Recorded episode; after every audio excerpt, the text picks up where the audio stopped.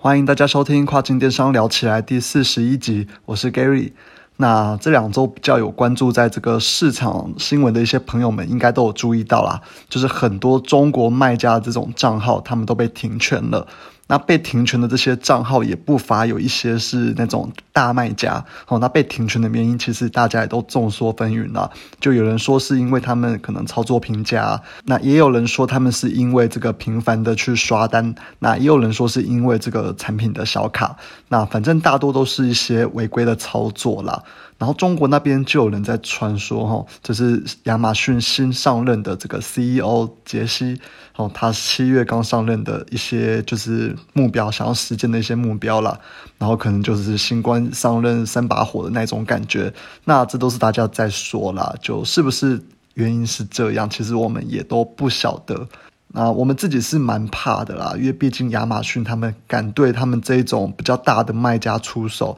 那更不用说我们这一些中小型的卖家了。所以我们也是重新的再去 review 一次我们自己的所有的产品。然后看看说到底有没有什么违规的地方。那我们自己觉得可能，诶，看完之后觉得最危险的地方应该就是在产品的小卡了。那就像我们之前有教大家的嘛，其实产品小卡上面是可以去放一些可能，诶，你客服的这种 QR code。那透过这种方式去让客人扫描。那扫描之后，诶，客人可能就进到你 QR code 的一个 flow 里面，然后你在上面再去帮他解决问题，或者是在。里面再去请他帮忙去留评价之类的，那我觉得这种方式其实都是在模糊的阶段啦。那特别是现在亚马逊它已经公开的去诶处置一些诶有在做这种产品小卡的卖家了，哦，所以就让这个方式看起来就更显得可能没有这么的正规。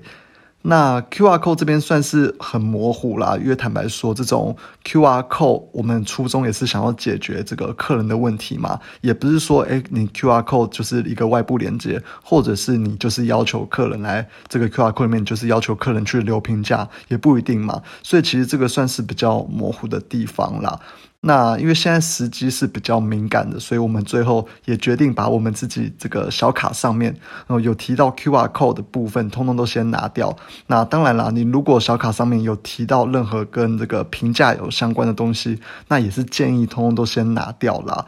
那我自己觉得哈，这个要评价的部分，哦，基本上规则上面是说可以要评价，但它不能要这个五星的好评。哦，那不过也是因为现在其实就是变得很敏感了，所以我觉得干脆你们就连这种要评价这种说法，或者是要评价任何相关的东西，通通都拿掉，我觉得还是会比较安全一点啦。反正就是尽量让你的这个小卡显得比较干净一点。哦，那不然被封账号真的是一个很麻烦，然后可能也是救不回来的一件事情了。那所以这次我就特别的针对一些这个产品小卡的部分来提点一下大家。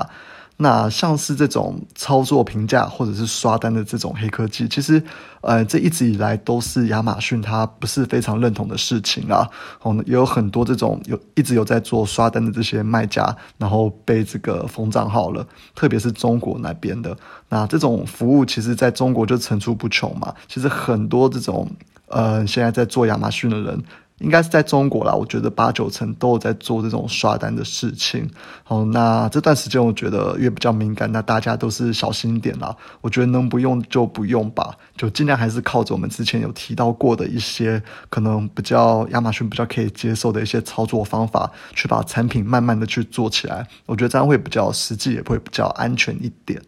OK，那回到这一集要聊的内容好了，哦，其实是源自于上周跟这个亚马逊他们的广告 team 哦开会的这些内容啦。那我自己觉得说，他们广告 team 有分享的一些方式是还不错的，哦，都是跟广告相关的啦。那我觉得或许他们有在其他的这种公开场合上也有分享过类似的一些内容。但一直以来，我就觉得这种讨论度好像都蛮低的，就没有什么人有特别在针对可能亚马逊他们广告 team 分享的内容来做一些可能讨论或者是一些一些分享等等的。那我自己是觉得蛮可惜的啦。那所以我这次就诶特别做一集来分享一下广告 team 他们的一些可能对于广告的一些 insight。那首先呢，他们是非常非常强调防守型的这种广告群组。那如果说你已经是这个小在小类别前二十名的这种产品，那你一定要特别的去注重防守型这种类型的广告。那什么是防守型的广告？好，简单来说，就是在这个客人要进入你产品页面之后，哦，你就不能让这个客人再跑到其他竞争者页面的页面之中了。你要把这个客人死死的去把它抓牢。好，那这个就是防守型广告的概念。那为什么它会这么重要呢？其实广告 team 他们有提供了我们一组很好的这种数字来做佐证。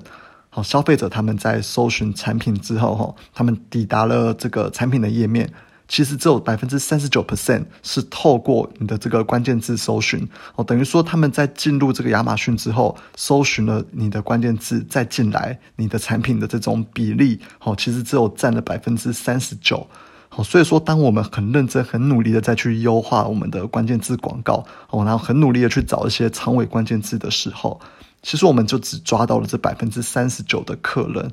因为其他百分之六十一 percent 到你的产品页面的这些客人，他们通通都不是透过关键字搜寻进来的。我觉得这一点是非常非常重要的一件事情，那也都是大家常常会去忽略掉的一个东西啦。哦，那我再说一次哦，其实只有百分之三十九 percent 的人，他们是透过关键字来抵达到你的页面之中的。那剩下的人呢？好，那你们是不是也就怀疑说，诶，那？他们到底是透过什么方式才进入到诶我们自己的页面的？那答案就是透过商品页面上面的这个 product targeting 的广告，或是你在商商品页面上面其他能够跳离出它产品，然后到其他竞争者或者是到你产品呃商品页面之类的这种连接。好，那有百分之三十八 percent 的人抵达到你的商品页面，它是从其他商品页面直接过来的。哦，有百分之三十八 percent 哦，所以说除了关键字广告，其实这个 product targeting 的广告也是非常非常重要的。所以你单看这种流量的数据好了，你就可以足以说明说，哦，你关键字广告可能占了百分之三十九 percent 的这个流量，其实你的 product targeting 也是占了百分之三十八 percent 哦。哦，那这两个地方过来的这种重要性，其实是一样重要的。哦，这两个的广告你都一定要好好的去把握住。哦，那再来第二组数据，应该也是会让各位去冒出一身冷汗啦。就是有四十八 percent 的人，哦，他在进入你的商品页面之后，他会再去拜访其他人的商品页面。好，所以说等于有将近一半的人哦，哦，有四十八 percent 的人哦，他会离开你的产品页面，去访问另一个这个。可能是你竞争对手的这个商品页面，而且还不是回到就是原本的搜索页面再去重新搜寻哦，它是直接透过可能你在产品页面上面的一些竞争者广告，哦，不管是这个 sponsor brand、sponsor products 或者 sponsor display，哦，透过这种不一样的广告，或者是呃，可能它还有其他的连接，像是 frequent brought together，很多的这一种诶不同的这个版位跳离的，哦，那这种行为是非常非常可怕的。那到底要怎么做才能去降低消费者流出哦，并访问另一个竞争对手页面的这种行为产生呢？哦，当然啦，你的这个页面优化的好，哦，你提升的转换率一定是一大重点啦。但除了这个之外，哈，防御性的这种广告就是阻止这个事情发生的一个非常好的办法。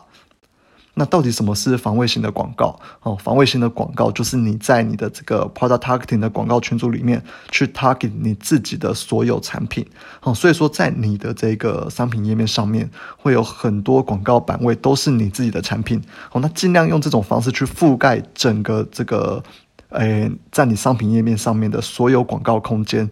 以达到就是减少消费者看到其他广告而流失的这种机会啦。那我觉得这就是防卫性广告非常非常重要的一个地方哦。你想一下哦，有四十八 percent 的人他会到另外一个商品的页面。那如果说你把其中的十 percent 哦都变成是你自己的产品，那这样不就等于说，哎，可能只剩下三十八 percent 的人他会流失到可能竞争对手的产品页面之中了吗？好，所以说这就是所谓的防卫型的广告啦。那我觉得这是他们广告 team 哦非常非常强调的一种就是广告的诶类型。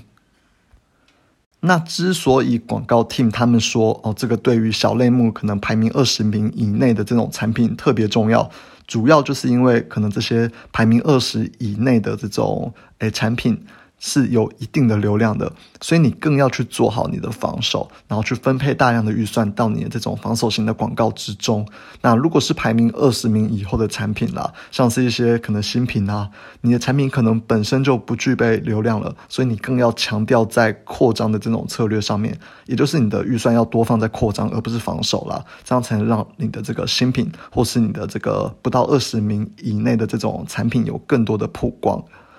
那如果说你是品牌注册的卖家，你应该会有呃 sponsor product、sponsor brand 跟 sponsor display 这三种广告的这个版位。那这三种广告版位其实都是可以做出这种防卫型广告的。那详细要怎么架设会比较好呢？其实这次广告厅它也有一个就是比较特别的一个教学啦。它就是说你可以把你的防卫型广告分成两个群组。好，那第一个群组就是你去 target 自己的所有产品，哦，就跟我们平常在做这个 producting 一样，只是把诶你锁定的你去 target 的这种 asin 全部换成你自己的所有产品，然后去针对你的这个产品的部分去做一些就是诶防守的部分。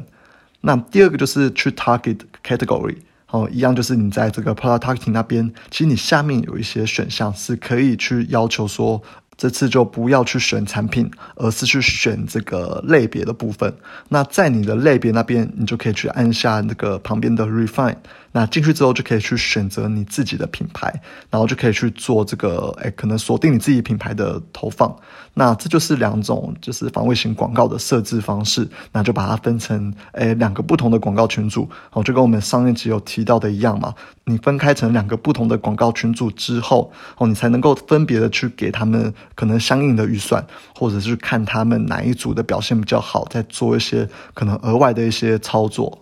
那我这边小小的补充一下啦，打这一种广告一开始的 bid 真的不用太高，反正哎你就是慢慢的往上加就好了。如果说你的产品好一开始没有曝光，你再慢慢的往上加，哦直到它有曝光，你再去看你这个 bid 到底合不合你的哎一开始的预算成本。那如果说你已经有一个广告群组，已经两周都没有曝光了，那你也可以考虑说，就是把这个群组给删掉了，重新建一个啦。因为本来的这个群组，可能亚马逊看到你都没有曝光啊，他就已经把你先定位成是一个。诶，表现不好的一个广告群组了，所以当你没有办法曝光的时候，或者是你一开始觉得说，哦，你这个币真的太高的时候，哦，高到觉得你有点诶，可能奇怪啊，会觉得说，诶，怎么会这么高？你就可以再去重新的去建立一个广告群组，哦，来试试看。那测试的时候，其实你也可以先不用把第一个去把它删掉，你两边可以同时去跑了，然后这去观察说，哦。是一开始见的表现比较好，还是后来见的表现比较好？那最后再决定说要去留哪一个广告群组来当你最后要用的一个群组啦。OK，那这一集就聊到这边。那希望这集的防卫型广告有帮助到大家，谢谢大家收听，拜拜。